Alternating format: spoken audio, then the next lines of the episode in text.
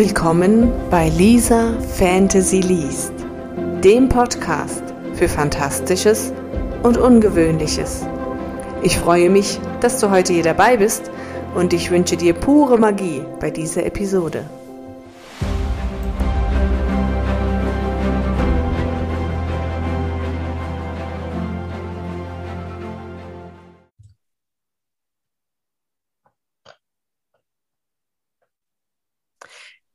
Willkommen zu Teil 14 von Lisa Fantasy liest und auch heute habe ich wieder eine Gastautorin dabei. Katharina schreibt hauptsächlich Science Fiction, hat aber auch schon Fantasy geschrieben und ich freue mich, dass du heute hier dabei bist. Hallo und guten Morgen. Wir haben uns über Facebook kennengelernt, weil ich da einen Aufruf gemacht habe, da ich in meinem Podcast auch Gastautoren und Autorinnen zu Wort kommen lassen möchte. Ähm, erzähl uns doch mal ein bisschen was über dich, Katharina. Wer bist du, was machst du und was schreibst du? Ähm, ja, ich bin durch und durch ein Büchermensch. Es hat sich irgendwie ergeben, dass so ziemlich alles, was ich mache, mit Büchern zu tun hat. Im Hauptberuf lektoriere ich und zwar sowohl selbstständig als auch für den Kirst Verlag und ähm, mache auch Sensitivity Reading, unter anderem zu Antisemitismus. Das ist eine besondere Form des Lektorats, bei der Leute, die in einer Kultur drin sind oder von einem, einer Tatsache und einem Problem betroffen sind, noch einmal quasi mit dieser besonderen Insider-Perspektive, mit dieser ähm, Expertise auf etwas schauen und sagen, da wurde ein Klischee reproduziert, das tut Leuten weh, wenn Leute aus der Gruppe das lesen, weil das gar nicht stimmt oder schadet, weil es das Klischee fortführt oder diese Darstellung stimmt schlicht und ergreifend nicht. Das steht zwar so bei Wikipedia, aber das machen echte Leute nicht. Es ist also quasi ein, eine besondere Form des Lektorats. Ähm, und ansonsten ja, ansonsten schreibe ich. Also ich kann das mehr oder weniger 50-50 aufteilen zwischen Lektorat, Sensitivity Reading und Schreiben. Und aktuell bestreite ich den NaNoWriMo. Sehr schön. Wie kamst du zu diesem Sensitivity Reading? Ich habe auf Twitter erfahren, dass es das gibt und fand das sehr spannend, habe das auch für einen Roman, der auf Patreon als Fortsetzungsgeschichte erscheint, in Anspruch genommen und werde das auch noch weiter in Anspruch nehmen, weil ich noch nicht alles abgedeckt habe, was ich möchte. Und dann dachte ich, ja, ich habe ja selbst Themen, bei denen ich sagen könnte, da und da und da stimmt etwas nicht. Und es gibt davon bisher viel zu wenige Angebote. Gerade ähm, im Self-Publishing wird das zwar genutzt, überwiegend von Leuten, die schon sensibilisiert sind. Aber auf lange Sicht wäre es schön, wenn auch Verlage einfach ganz routinemäßig den Schritt hätten, okay, wir machen jetzt das Lektorat, dann machen wir das Sensitivity Reading, weil sehr viele ähm, schreibende Themen aufgreifen, die sie nicht persönlich betreffen, die sie zwar recherchiert haben, wo aber die Insider-Perspektive nicht da ist, wo es also einfach gut wäre, wenn da ein Insider draufschaut und nochmal Korrekturen macht. Dann zweite Lektoratsrunde, dann Korrektorat und dann Satz. Also es wäre auf lange Sicht schön, wenn sich das einfach als ganz selbstverständlicher Arbeitsschritt etablieren würde. Also es kämen einfach bessere Bücher dabei heraus. Und das wollen wir ja alle. Liest du Bücher dann auch dadurch anders? Oder kannst du auch einfach nur abschalten dabei? Das Problem ist natürlich, wenn ich ein Buch lese und ich weiß beispielsweise, es kommen jüdische Perspektiven darin vor und es steht grober Unfug drin, dann kann ich das ganz unabhängig von dem Beruf nicht ignorieren. Das tut mir weh. Also das ist dann etwas sehr Persönliches, wo ich dann sagen kann, okay, ich mache meinen kleinen Beitrag dazu, dass andere jüdische Leute ein Buch aufschlagen und dieses Buch kein Unsinn enthält.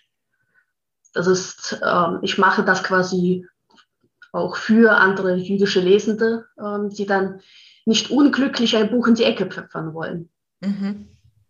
Und was Lektorat angeht, also ja, also ich kann durchaus noch entspannt lesen, das funktioniert. Äh, was passiert ist allerdings, dass ich beispielsweise, wenn ich eine Übersetzung lese ähm, und mir da ein komischer Satz auffällt oder ein Germanismus oder ein auffälliges äh, Wort, wo ich mir dann denke, ah ja, ich glaube, ich weiß ungefähr, was hier beim Übersetzungsprozess passiert ist. Ich hätte das vielleicht angemerkt, vielleicht hätte ich es auch übersehen, wer weiß. Hoffentlich nicht. Du selber veröffentlichst ja als Self-Publisherin und hast auch mittlerweile vier Bücher raus. Ähm, war das ein bewusst gewählter Weg von dir? Im Falle von äh, Zaren Saltan und Der Tote Prinz war es ein bewusster Weg. Das war, also die sind von Anfang an für Self-Publishing entstanden. Ich habe mich mit der Märchenspinnerei da quasi dieses Abenteuer gewagt. Also noch 2016 habe ich gewagt, gesagt, Self-Publishing, ich. Ja, aber nein, also das ist so viel Aufwand, da ist so viel ähm, zu organisieren und zu machen und zu beachten, das ist nicht meins. Dann haben wir uns als Gemeinschaft gegründet und zu mehreren ist sowas auf einmal absolut machbar. Deswegen, also Zarensaltan entstand für Self-Publishing, der Tote Prinz entstand für Self-Publishing. Ähm, die Verfolgten, die Geschichte ist komplizierter. Das ist mein Debüt oder hätte es sein sollen. Ich habe es mit 18 fertig geschrieben. Es hatte seitdem eine sehr lange Odyssee. Es war bei einem Verlag, aber es sollte nicht sein. Und dann dachte ich, ja, okay, ich habe aber dieses Buch und ähm, ich will es jetzt aber noch veröffentlicht haben, damit es endlich in der Welt ist, weil ich arbeite jetzt seit zehn Jahren daran und ich kann einfach nicht mehr. Mir war bewusst, dass da auf alle Fälle noch ähm, eigentlich Sachen dran zu machen wären. Die habe ich auch alle dann noch durchgezogen auf eigene Kosten und eigene Verantwortung, weil das war wirklich dieses, okay, das liegt jetzt ein halbes Jahrzehnt herum und ist über ein Jahrzehnt alt. Das will ich jetzt endlich veröffentlicht haben, weil mir die Geschichte am Herzen liegt. Du hast gesagt, ein Netzwerk. Was ist das für ein Netzwerk, in dem du da bist? Wir haben uns eigentlich ganz lose im Tintenzirkel gefunden über die Diskussion, warum geht es in Märchenadaptionen eigentlich immer nur darum, dass fast immer die gleichen Märchen adaptiert werden und fast immer auf die ähm, romantischen Aspekte sich fokussiert wird, obwohl, wenn die Originalstoffe genauer betrachtet werden, da in den meisten nicht sonderlich viel Romantik dabei ist.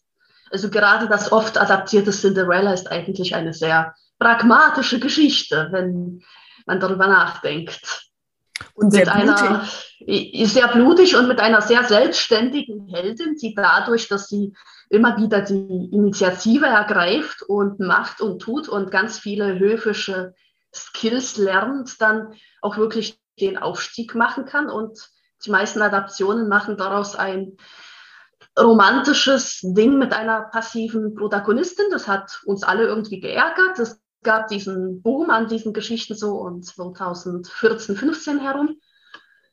Und dann hieß es, ja, wir könnten doch mal andere Märchen hernehmen oder vielleicht schon auch Cinderella, aber mehr auch darauf zurück, was es eigentlich ursprünglich sein sollte. Und dann, ja, wer macht denn alles mit? Wir täten das im Self-Publishing und uns gegenseitig unterstützen beim Marketing. Dann habe ich mich einfach gemeldet. Und dann ging es auch schon los. Und ich glaube, Zaren Saltan war Buch Nummer 8 in der Reihe. Der Tote Prinz war Buch Nummer 16 und Zwergenschatz ist ja dann quasi die Spin-off-Reihe Licht und Schatten. Oder meine, das Gute und das Böse. Für meine Zuhörer, wie heißt denn dieses Netzwerk nochmal? Und ist das noch offen für Neue oder seid ihr jetzt eine geschlossene Gruppe? Wir sind die Märchenspinnerei und die Gruppe ist eher geschlossen. Also es kommen, es gibt ab und zu Wechsel. Es kommen Leute dazu und es gibt Leute, die sagen, okay, es war schön mit euch, aber ich werde voraussichtlich keine Märchenadaptionen mehr schreiben. Mein Schreibmittelpunkt hat sich geändert. Ich werde euch weiterhin unterstützen, muss aber nicht mehr bei allen dabei sein. Das passiert, das ist normal. Aber da wir wirklich sehr viel gemeinsam machen, auch gemeinsam an den Klappentexten tüfteln und gemeinsam ähm, die Cover ausdiskutieren, bis sie dann wirklich perfekt sind. Und es immer ein Gruppending ist, ist die Gruppe auch immer relativ klein. Das hat auch Vorteile, weil beispielsweise, wenn etwas Gemeinsames ansteht, eine gemeinsame Online-Aktion, Bukon über Discord, dann müssen ja trotzdem alle koordiniert werden. Nicht alle gucken täglich in das Internet rein, Mails müssen geschrieben werden. Also je kleiner die Gruppe, desto leichter ist das alles koordinierbar. Als Self-Publisherin, gibt es dann deine Bücher nur als E-Book oder kann man die auch gedruckt in Händen halten? Teils, teils.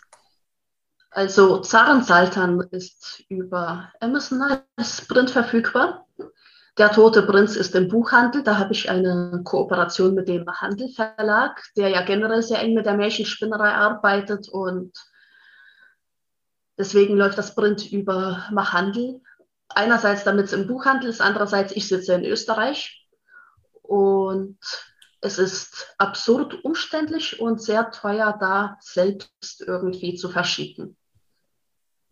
Deswegen damit wirklich alle in den Genuss des Buches kommen und nicht nur Lesende in Österreich. Gibt es mhm. da diese Kooperation? Ähm, ich habe zu Die Verfolgten mal einen Buchsatz angefangen, der ist nie fertig geworden. Keine Ahnung, ob ich jemals das Druckbuch fertig bekomme. Also das ist der einzige Self-Publishing-Titel derzeit. Ohne Print und im Falle von Zwergenschatz ist der Print Teil des Doppelbandes mit Rabea Blue. Mhm. Jetzt sind wir natürlich bei dieser Fantasy, das heißt, mein Genre ist natürlich die Fantasy. Und ich stelle alle meinen Gästen dann auch, bevor sie mit ihrer Kurzgeschichte anfangen dürfen, eine Frage, die ich natürlich jetzt auch dir gerne stelle. Was ist für dich Magie? Magie. Für mich ist Magie magische Handlungen im Grunde genommen. Es gibt eine Absicht und aus dieser Absicht heraus erfolgt eine Handlung, die dann in einem Kontext, der nicht zu erwarten wäre, zu mehr führt, als eigentlich vorgesehen war. Magie ist immer auch mit einer Prise Chaos. Ist das dann in deiner mhm. Fantasy-Abhandlung auch mit Chaos versehen? Ich ja, eindeutig. Also bei Zaren Saltan gibt es Stellen, da greift sich die äh, weibliche Hauptfigur immer wieder an den Kopf, was ist denn hier los? Sobald die Fantasy-Elemente ins Spiel kommen. Und Zwergenschatz war tatsächlich von Anfang an humorvoll angelegt. Die sind alle ein bisschen sarkastisch und snarky und Sachen laufen schief und ja, das ist also auf alle Fälle, das Chaos gehört dazu. Wo Magie im Spiel ist, kann alles nicht einfach glatt gehen. Das fände ich unlogisch. Da muss es immer wieder einen Raum für Chaotisches und für Fehler geben. Bevor jetzt du uns mit deiner Geschichte ähm, in eine andere Welt entführst, meine Frage Zwergenschatz, darfst du verraten, welche Märchenadaption das ist oder ist das was, was der Lehrer Leser rausfinden darf, soll und muss? Das wird offen kommuniziert. Das ist auch Teil des Klappentextes. Es ist die Vorgeschichte der Zwerge aus Schneeweißchen und Rosenrot. Ah. Während äh, Rabea dann die Geschichte davon erzählt, wie eben die Schwestern zu ihrem Glück kommen. Ah. Die, müssen, die, die müssen dann das Chaos, das ich in meinem Buch angerichtet habe, nämlich wieder gerade biegen. Mit oder ohne Magie? Mit. Uh. Mit Magie. Dann ist das schon mal sehr spannend. Ich finde ja Märchenadaptionen auch immer sehr spannend, weil das ähm, gibt so viele verschiedene, obwohl es das gleiche Märchen ist. Also wer Märchen mag, und auch gerne mal ähm, Märchenadaptionen lesen mag, der findet bei Katharina ganz sicherlich schöne Geschichten. Und jetzt bekommt Katharina natürlich die Zeit und den Raum, ihre Kurzgeschichte vorzulesen. Kurz vorab, so ein kleines bisschen, um was geht es in der Geschichte? Ist das ein Teil von irgendeiner deiner Romane oder ist das was eigenes? Lore ist eigenständig und ist einfach eine nette kleine Wintergeschichte. Indirekt würde ich sagen über Liebe. Aber es geht natürlich um einiges mehr. Gut, dann lassen wir uns doch einfach von dir dahin entführen.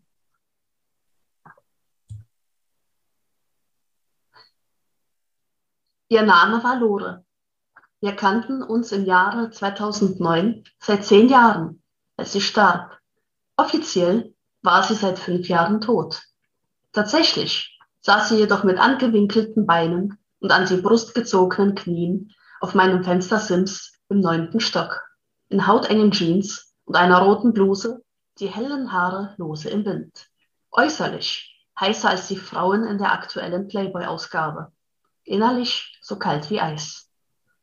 Der Schnee zauberte ihr ein funkelnd weißes Diadem ins Haar, auf die Wimpern und Augenbrauen. Wie immer war das kleine, obere Lüftungsfenster offen, das Fenster selbst jedoch fest verschlossen. Lohn wollte es so. Es war recht gemütlich, so am Fenster zu sitzen, heißen Tee mit einer riesen Menge Zucker und einem Schuss Whisky zu trinken, den kühlen Luftzug im Gesicht und die Heizungshitze an den Beinen zu spüren. Ohne den Luftzug wäre mir so behaglich, dass ich am Fenster eingeschlafen wäre. Und Lore, die schöne Lore, in greifbarer Nähe. Wir waren nur durch die Fensterscheibe getrennt. Näher durften wir uns seit fünf Jahren nicht kommen. Die Sehnsucht nach ihrer Berührung war nur noch der Abglanz der alten Schmerzen, das Ziehen einer Narbe, Jahre nach der Verwundung. Du bist so bleich. Was ist los? Keine gute Nacht gehabt? Ich lächelte sie an. Nein, bei der Kälte ist so gut wie niemand draußen. Ein paar angetrunkene, halb erfrorene Bettler, maulende Verkehrspolizisten und Müllmänner. Ich will ja nicht wählerisch sein, aber davon werde ich nicht satt. Sie schnippte eine dünne Eisschicht von ihrem Knie und seufzte leise. Warum kommst du da nicht einfach rein und wärmst dich? Warum fragte ich das jetzt erst, nach all diesen Jahren? Sag sowas nicht, nie wieder. Sie hob entsetzt die Hände. Was kann schon passieren? Ich hatte dir verboten, mich einzuladen. Ich öffnete bereits das Fenster. Nein, nein, Sie schüttelte den Kopf, sprang auf, doch ich nahm sie bei den eiskalten Händen und zog sie in das Zimmer. Nein. Lore blieb mitten im Raum stehen. Der Schnee in ihren Haaren und auf ihrer Kleidung schmolz und hinterließ eine Pfütze auf dem orange gekachelten Küchenboden. Lass mich gehen, zu deiner Sicherheit, und nimm deine Einladung zurück. Sie lächelte scheu, um die langen Eckzähne zu verbergen. Warum, Lore? Ich habe so lange darauf gewartet. Unendlich behutsam strich ich ihr über die Wange, die sich auch nach fünf Jahren doch seltsam vertraut anfühlte, auch wenn ihre Haut so kalt war wie Schnee. Ich bin gefährlich. Sie schob meine Hand mit mehr Kraft weg, als ich erwartet hatte. Nicht für mich. Ich umarmte sie und spürte, wie sie die Umarmung scheinbar zaghaft erwiderte. Ich wollte loslassen, ihr noch einmal bewusst in die Augen blicken doch sie hielt mich unbarmherzig gefangen. Ihre immer noch eiskalten Finger wanderten mir den Rücken hoch in Richtung Hals und tasteten zum Haaransatz, wo sie blieben. Lore? Sie atmete schnell, zu schnell. Ich versuchte krampfhaft, ihr zu entkommen, meine Hände gegen ihre Brust zu drücken, ihrem Klammergriff zu entgehen, aber sie verstärkte nur den Druck ihrer Arme. Verzweifelt trat ich nach ihren Füßen, aber sie reagierte nicht als würde der Schmerz für sie nicht existieren. Ehe ich ihren Namen erneut rufen konnte, fühlte ich bereits den Todeshauch ihrer Lippen an meinem Hals und bald darauf einen scharfen Schmerz, gefolgt vom seltsamen Gefühl eines Rauschens, mit dem die Energie langsam meinen Körper verließ. Irgendwann konnten mich meine Beine nicht mehr tragen, Nur die stählerne Kraft in Lores Armen hielt mich noch aufrecht. Nur dumpf nahm ich wahr, wie sie mich losließ und ich zu Boden ging. Der schien manchmal so kalt, eher warm und gemütlich. Lores dunkle Augen leuchteten, die blonden Haare wirkten wie ein Heiligenschein im Licht der Neonleuchte hinter ihrem Kopf. Es tut mir leid, ich liebe dich. Ein Kuss, so leicht wie der Schnee, der durch das weit geöffnete Fenster hereinkam, während ich mich nicht mehr rühren konnte, von ihm eingehüllt wurde in seiner weißen, glitzernden und leidenschaftslosen Pracht.